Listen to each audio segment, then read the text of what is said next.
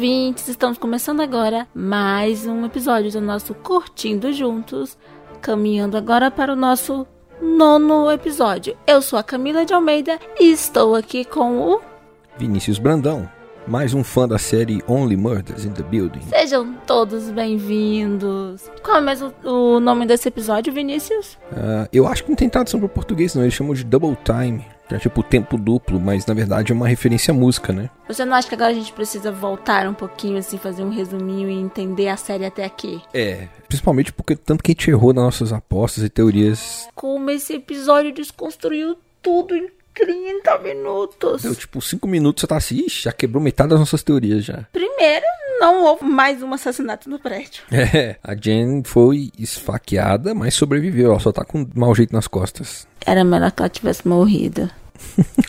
Sentiu o rancor daqui, né? Foi meio decepcionante, né? A gente entende a decepção que o Charles vai ter, seja como for. Em 30 segundos, conte toda a história de Only Mondays in the Building. Tá porra, deixa eu olhar aqui o relógio. Vamos lá, 30 segundos. Only Mothers in the Build conta a história de três moradores de um prédio de classe alta em Nova York que investigam um assassinato dentro do próprio prédio. Eventualmente, eles vão descobrindo que os dramas pessoais deles têm uma relação em comum ali, eles têm traumas parecidos. E aos poucos vão se envolvendo mais com o caso no podcastzinho que eles estão criando para investigar. E é isso aí, é um dramazinho deles. E é muito cômico porque é do Steve Martin e do Martin Short. Mas a Selena Gomes tá aí por algum motivo. E é isso aí, deu 30 segundos. tá, mas vamos lembrar os nossos personagens que estão envolvidos nessa narrativa até então. E que desconstrói totalmente as nossas teorias e tal. Então, no episódio 9, quem são os personagens, assim, centrais? É interessante da série que todo episódio é o episódio de alguém, né? O primeiro episódio ele começava falando um momento inicial dos três. Nova York para mim é isso aqui, Nova York para mim é isso aqui, Nova York para mim é isso aqui. Tanto o Charles, o Oliver e a Amabel, que são os protagonistas da série. Depois, o segundo, terceiro e quarto episódio é cada um de um deles e cada um desses episódios eles que abrem narrando, eles têm o voice-over, né? A partir daí, o voice-over é de outras pessoas que vão ser o tema daqueles episódios. Então, o twist, o reviravolta, é do Oscar. Qual é a forma mais fácil de saber como você se encaixa na equação? Venha para Nova York. Até o cocô é mais caro nessa cidade. O Proteger e Servir é da Detetive Williams. Todos nós nascemos sozinhos. A menos que você tenha um gêmeo, mas os gêmeos me dão arrepios. O garoto do 6B é do Garoto 6B, do Theo, e é feito em linguagem de sinais, mas ele começa do mesmo jeito. Para mim, Nova York é isso aqui. No episódio 8, é o líder dos fãs lá, dos Arconianos, o que significa ser fã de alguma coisa? Para mim, significa total e absoluta lealdade. E agora é a vez da Jen. Nova York no inverno não é boa para o fagote. Normalmente, tipo assim, indicando mais ou menos o tema do episódio, né? Quando eles falam e a gente já tinha uma ideia mais ou menos de que ia ser a Jen nesse episódio o tema. Porque terminou, né, o oitavo episódio com ela lá, caída no chão. Isso gera uma pista muito boa, né? Tipo assim, a gente sabia que o nono episódio e o décimo seriam sobre a Jen, mas a gente achava que seria sobre investigação da morte dela. Olha, ele corroborou com a minha teoria que a Jean estava atrapalhando a investigação. De uma vez, eles levantaram muitas perguntas. Quase todas as perguntas que tinha antes foram respondidas, algumas sobraram. Gente, que decepção. Que pena que a Jean é uma mentirosa e cretina. Ela parece combinar tão bem com o Charles e vai fazer ele tão feliz, né? E aí parece que ela é perigosa. E possivelmente uma assassina. assassina. Mas você lembra que eles já definiram lá, através do episódio 8, que não é uma pessoa sozinha que matou o Tincono. Pode ter sido a Jen com outra pessoa e essa outra pessoa esfaqueou a Jen. Cara, eu tô em choque com esse episódio. É porque eu queria uma empatia assim tão grande. O, o, meu personagem favorito é o Charles. Eu queria uma simpatia assim tão grande por ele. Seria um cara que passou um tempão sozinho, né? Ele foi abandonado, né, pela outra esposa. E foi assim um término tão frustrante, né, assim com tantos traumas para ele. Teve o episódio lá que a gente vê o trauma dele com o personagem do Gaguinho e do Pernalonga, e entende um pouco a história dele. Ele se fechou pro mundo e a Jan traz isso, né? Traz essa volta dele pra vida. Ele se abre, se permite de novo e tipo, oh, Não acredito. É por isso que eu entendo que você falou de seria melhor se ela tivesse morrido e fosse essa tragédia, ele perdeu mais uma pessoa, do que ele tá com alguém que tá mentindo pra ele desse jeito. Tá traindo ele dessa maneira? E as tragédias dele são muito disso, né? Ele confia nas pessoas, as pessoas magoam ele, né? Tipo, as namoradas deles magoam ele. A única pessoa que nunca magoou ele foi a Lucy, mas ela era uma criança e foi embora do mesmo jeito. É, e até a, a personagem que aparece agora, que é a dublê dele, aparentemente ela roubou uma namorada dele. E enfim, eles não estão mais juntos. Ela vai chorando também pra ele as pitangas e tal. E fala pra ele não deixar a Jen fugir da vida dele. Acho que eu entendi porque o nome do episódio é Double Time. Porque Double Time é de contagem de tempo, mas também tem uma dublê do Charles. Tipo, ele tá duplicado nesse episódio. Hum, ah, oh, sim, sim, faz todo sentido. Mas então, é isso, né? A cada cinco minutos mais teorias nossas caindo por terra. E não aconteceu o que a gente estava esperando, né? Alguém ser esfaqueado ou assassinado no apartamento da Mabel. Não nesse episódio, mas a gente sabe que vai Tem um acontecer. episódio pra acontecer isso, hein, gente? Vai acontecer. Sabe que eu tô com medo? A última cena do décimo episódio ser isso e terminar com eles, tipo, indo presos, os três. Se for desse jeito, cara, eu, tipo assim, ó, eu vou começar a segunda temporada com raiva. Quem matou Tim Connor, o Oliver. tá, falando em Oliver, ele foi despejado. que eu achei estranho, porque, tipo, ele já tava com anúncio de despejo desde o episódio 3, né? Já passaram semanas e ele ganhou muito dinheiro aí no meio do caminho. Cara, e ele, o que, que ele fez com esse dinheiro, né? O aluguel dos equipamentos foi o Charles que pagou. Eles receberam um cheque agora do Dimas. E se ele tivesse sacado, né, esse cheque, não tinha como o Dimas pegar esse dinheiro. Se a conta dele tivesse sido trancada, acho que ele não tem como sacar o dinheiro. Com certeza, um cara cheio de dívida, ele, tipo, já teria sacado esse dinheiro. Lógico que, assim, a gente tem que pensar que são muitos meses também de atraso, né? Então, talvez uma dívida muito, muito grande, ele não conseguiria, assim, a princípio, nesse momento, já renegociar essa dívida inteira. Com essa história do Oliver ser despejado, aconteceu a reunião. Então, volta-se alguns personagens interessantes e suspeitos. E com pistas. Descarta nossas apostas tudo. Não, e o Homem do Gato também, que eu, sa- eu falei que isso não fazia o menor sentido. Fazia sentido até o último episódio. Ele tá bolado ainda com a morte da gata e fez o exame toxicológico. E a gata dele tem. O Howard, gente, ele aparece de novo com. É engraçado. É muito engraçado que tá tipo assim: alguém envenenou minha gata com o mesmo veneno que matou o Tincono. E o assassino entrou na minha casa pra roubar a pata dela. Não, o Oscar fala assim: vocês estão achando que aquele ali é o assassino? Olha, E a roupa dele é toda suja de pelo de gato. Ele não ia conseguir matar ninguém. Ele ia, até- ele ia, de- ele ia deixar um monte de pista na casa do Tincono. Mas, de alguma forma, a gata dele, quando entrou na casa do Tincono, tomou o veneno. Como é que essa gata tomou esse veneno? ah, a dublê traz a pista de os dois copos que encontraram no lixo na casa dele. Aí levanta-se a suspeita de que ele tinha uma namoradinha. Ele tava em casa tomando uísque com alguém e eles encontraram um monte de objetos sexuais na casa do Tincono. E a vizinha do Tincono, que é aquela. Idoko. Fala que, tipo, ele transava muito com alguém com frequência e a mulher gritava muito. A gente esqueceu dessa pergunta lá no começo da série, que a a Mabel até fala nesse episódio. A gente concentrou no anel errado, né? A gente concentrou no anel verde da Zoe e não pensou no anel de noivado dele, que ele ia pedir alguém em casamento, né? Ele comprou um anel de brilhantes, né? Pra quem era esse anel?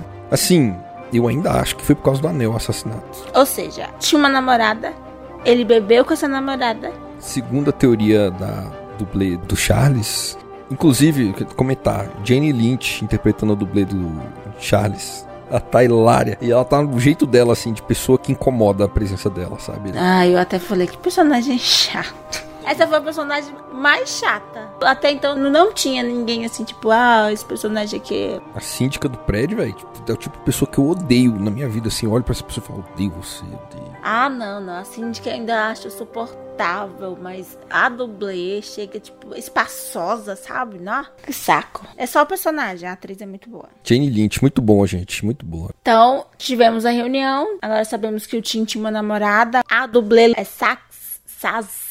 O nome dela, dublê? É meio cômico também, porque ele é o Brazos e ela é a Saz. A Sais traz essa questão de ser um crime premeditado, que pode ser justamente alguém com certo ódio. Era até uma paixão. coisa que você tinha questionado antes, né? Tipo assim, não é o mesmo modo operante do assassinato do Tincono e da Jen, né? A tentativa. O Tincono foi uma coisa que foi, tipo, premeditado. Então você acha que a Jean simulou o próprio ataque? Pode ter sido a Jen ou a Jen matou o Tincono e quem quer que seja está ajudando ela a matar o Tincono agora tentou matar ela. Mas ela recebeu uma ameaça de morte mesmo. Ela tava surpresa aquela hora que apareceu aquela ameaça de morte. Eu não confio mais nela. Ela é uma mentirosa. Pode ser uma grande atriz agora. Mas isso é bom, porque, tipo assim, algumas nossas teorias eram, tipo, coisas que estavam escondidas, que eles já tinham negado antes e tal. A Jen nunca teve ninguém dizendo não é a Jen.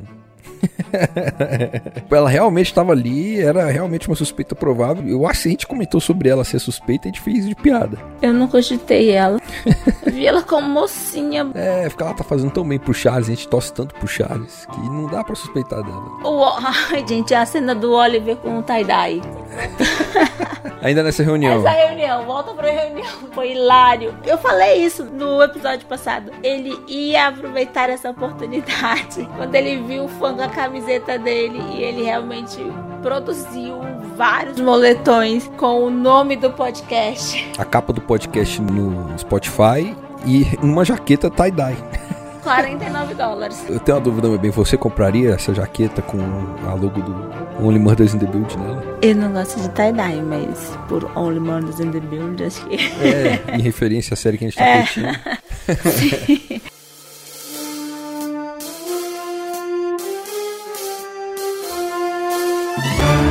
Olá, pessoas! Bem-vindos mais uma vez aos recadinhos aqui do nosso podcast. Enquanto eu tô editando aqui, eu percebi que eu pergunto muito sobre os dois assassinos. Tem que ser dois assassinos.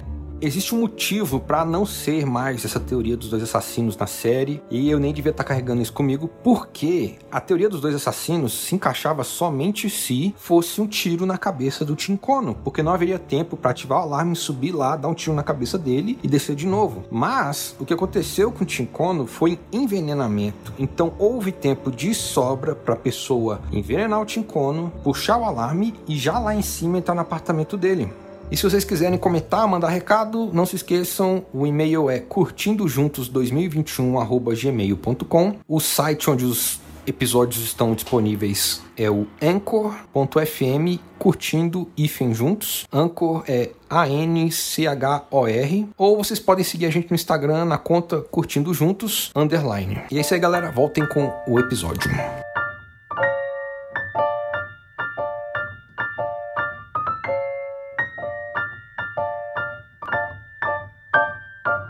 Em termos de construção narrativa, de história, nós colocamos os nossos protagonistas sempre na pior crise possível antes do clímax. E tudo tá indicando aqui que eles estão na pior crise deles. Eles podem ser despejados do prédio. A síndica Bunny faz a votação e começa-se um processo de despejo, porque o Oliver tem uma dívida, então ele já foi despejado, né? Se ele não quitar a dívida, ele perde o apartamento. A Mabel não é moradora oficial do prédio, então ela pode ser impedida de entrar no prédio. E o Charles está correndo o risco de ter uma ação de despejo e de perder o apartamento.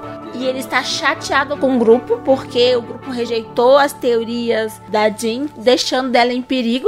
Sabe o que eu acho também? Que, tipo assim, ele encontrou com o Oliver e a Mabel e com o podcast alegria de viver de novo. E ele encontrou um motivo maior de alegria de viver, que é uma namorada. É, mas eu acho que o fato do Oliver ser implicante e naquele episódio ele está, tipo, obcecado pela teoria dele e ele começar a implicar com a paixão do Charles deixou ele muito chateado e ele, ele é emotivo e ele já tomou a decisão. Eu acho que esse episódio é muito do Charles. No sentido, tipo assim, eu lembro que eu percebi lá no. Acho que no terceiro episódio, eu acho que eu até comentei. Não tenho certeza se tá no podcast ou se eu cortei na edição, não lembro mais. Mas o Charles tá ajudando o Oliver a se sentir bem no terceiro episódio. Mas na hora que ele se decepciona com o Oliver naquele mesmo episódio, ele já começa a falar umas coisas que são tipo umas alfinetadas bem cruéis pro Oliver. E ele nunca fala alfinetada cruel pra Mabel, porque ele gosta muito da Mabel. Mas nessa hora, quando os dois estão mexendo com ele, e eu acho que um dos motivos que a gente já tem mais simpatia com o Charles é porque ele não é tão chato quanto o Oliver e a Mabel quando eles querem ser chatos.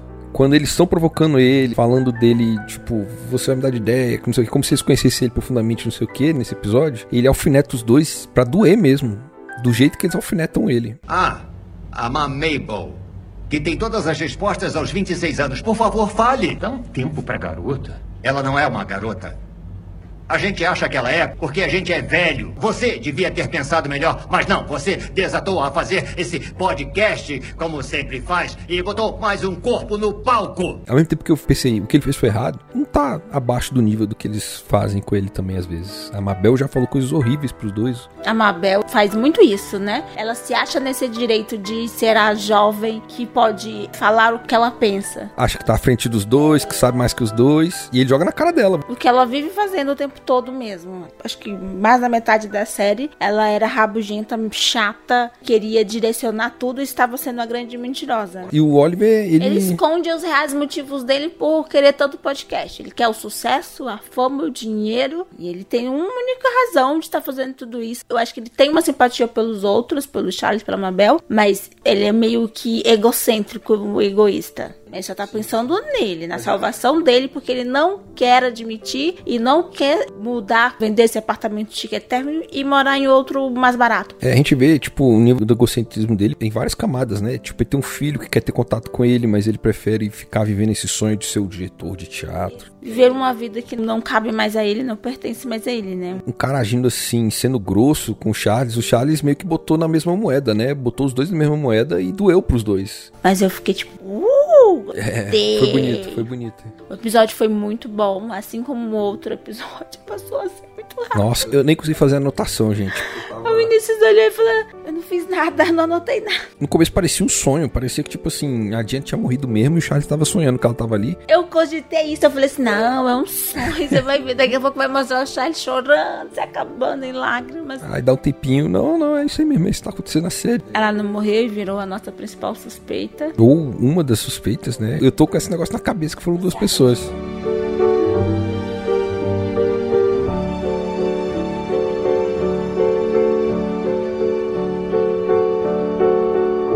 Mas então é isso, né, gente? A Jen tá aí. Desde o episódio 3 ela apareceu como moradora do prédio. Ela nunca foi nas reuniões de condomínio, né? Por isso que ela não aparece no 2. Mas aí vem uma revelação aí que eu fiquei chocado: que, tipo, entre os brinquedos sexuais do Tincono tinha um limpador de fagote. E eu não consigo lembrar, episódio 4, quando ela tem o primeiro encontro com o Charles, ela fala alguma coisa sobre um ex-namorado. Eu não tenho certeza porque as memórias podem ser, né, produzidas se você falar e eu inconscientemente começar a pensar e produzir essa memória. Eu acho que realmente isso aconteceu. Ela falou sobre isso, sobre um suposto namorado, um relacionamento passado. Ser a segunda coisa, pra mim, é uma coisa normal. Então, o último cara com que saí nunca me botou em primeiro lugar. Ele não me deixava escolher a comida primeiro. Se tivéssemos que fazer xixi, ele ia primeiro. Enfim. Meu terapeuta diz que somos levados a recriar a dinâmica do nosso primeiro trauma para podermos mudar o final. Então pode ser que ela tava falando do Tincono? Será que era ela que tava tendo caso com o Tincono? Essa que gritava de noite quando transava com ele? A vizinha confirmou que tinha alguém. Eles acharam um limpador de fagote. Ela era a namoradinha do Tim. Era ela que ia ganhar o anel de noivado do Tim? Quando o Charles vai pra apresentação de fagote achando que vai reconquistar ela. Mais uma revelação. Ela estava mentindo pra ele sobre isso também, sobre ser a primeira. Fagoticista? Fagocista da orquestra. Ela tá super empolgada falando sobre isso. Eu não sei o que, eu sou a primeira fagocista não, pra ele não ir pra esse concerto, porque ela tá muito nervosa e tal. Aí a dublê, a Sais, fala: Não, vai, mostra seu apoio, esteja lá. Ai, tadinho.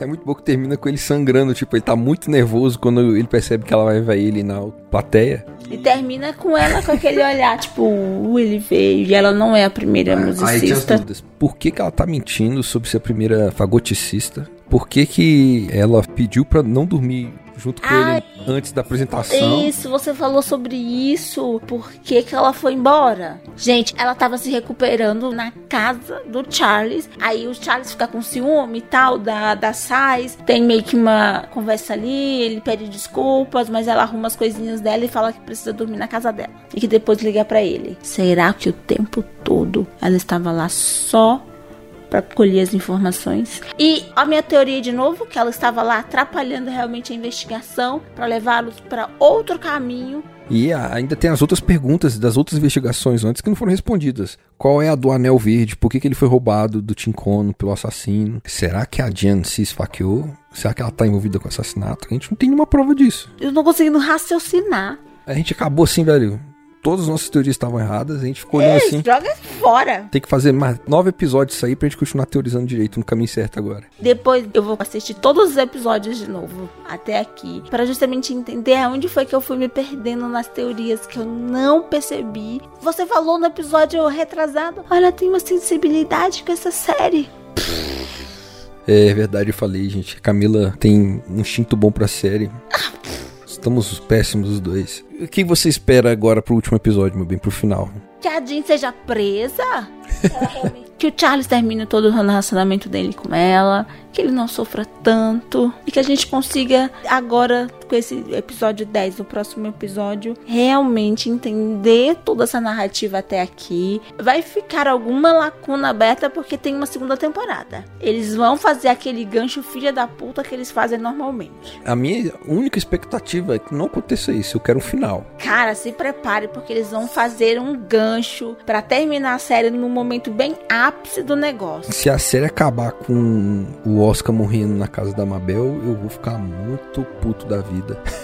eu vou ficar muito puto e todas as minhas notas pra todos os episódios vai ser baixa. Lembra que você falou no episódio passado? A gente descobre um assassino, quem matou o Tim. Essa série eu já tô meio que. Vai terminar com outro assassinato. Pra abrir a investigação pro próximo. Assim, se eles resolverem quem matou o Tim, beleza. Pode abrir já com o assassinato da próxima. Eu não quero que seja o Oscar. Eu não quero que o gancho do começo dessa série seja, na verdade, o gancho da segunda temporada. Se for isso, é tipo, que horror, cara. Que ideia de rico botar isso como Quem é a pessoa que está usando o tie-dye? Morrendo nos braços da Mabel. Ufa, é isso, né? Então o que esperamos é que tenha um bom desfecho e que os personagens não fiquem tão mal. Tanto rancor da Jean, gente, vocês não imaginam. Ela tá brava mesmo. Por que, que ela mentiu? Muito decepcionante, né? Por que, que ela mentiu? Por que, que ela está mentindo? E o que, que ela está escondendo? Porque ela está escondendo algo. Que ela é mau caráter, cínica, do zóio junto. Então, Feliz Natal pra vocês! É, esse episódio vai ser publicado no dia do Natal, é verdade. Feliz um Natal, ótimo gente. Natal pra vocês. Fiquem bem, usem máscara, se cuidem. Beijo, meus lindos. Tchau, tchau. Tchau, seus maravilhosos. Beijos.